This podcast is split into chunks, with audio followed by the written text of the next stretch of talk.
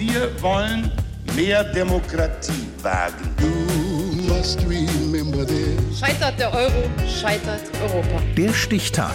Die Chronik der ARD. 18. Oktober 1922. Heute vor 100 Jahren wurde die British Broadcasting Company, die BBC, gegründet. Florian Bench.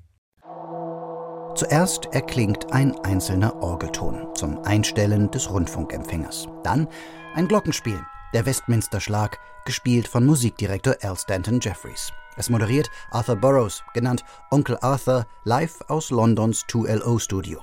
Die erste Sendung der wenige Wochen zuvor gegründeten BBC. This is Arthur Burroughs, Director of Programs at 2LO. Die ersten Radiosendestrecken der BBC werden nicht aufgezeichnet, Sendemanuskripte nicht archiviert. Eine 2020 angefertigte Rekonstruktion der ersten Sendung aus dem British Broadcasting Century Podcast gibt einen Eindruck. This is 2LO Marconi broadcasting on behalf of the Broadcasting Committee on the 360 meter waveband.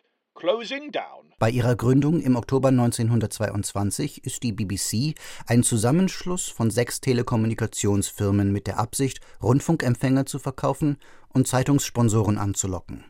Die Lizenz, über den Rundfunk Unterhaltungsprogramme anzubieten, wurde der Gesellschaft von der britischen Postbehörde erteilt. Gründervater und erster Generaldirektor der BBC ist John Charles Reith, später Lord Reith, der sich von Anfang an für eine unabhängige Berichterstattung einsetzt. Wir hatten eine Lizenz für zwei Jahre. Diese wurde nochmal um zwei Jahre verlängert. Ich setzte mich dann entschieden dafür ein, die Firma zu verstaatlichen, als erste ihrer Art.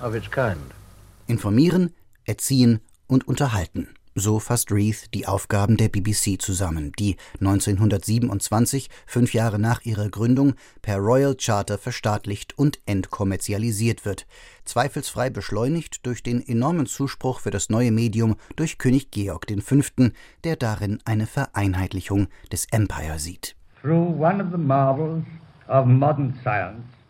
Durch dieses Wunder der modernen Wissenschaft kann ich an diesem Weihnachtstag zu all meinen Völkern sprechen. Es ist ein gutes Omen, dass der Rundfunk jetzt eine solche Perfektion erreicht hat, zu Zeiten größter Nähe unter den Ländern des britischen Weltreichs. Innerhalb der ersten fünf Jahre wächst die Zahl der BBC-Mitarbeitenden von etwa 150 auf fast 1000. Die BBC wird zu einem der größten Anbieter von Rundfunk und später Fernsehangeboten der Welt. Schon vor Beginn des Zweiten Weltkriegs sendet man aus London die ersten experimentellen Fernsehprogramme.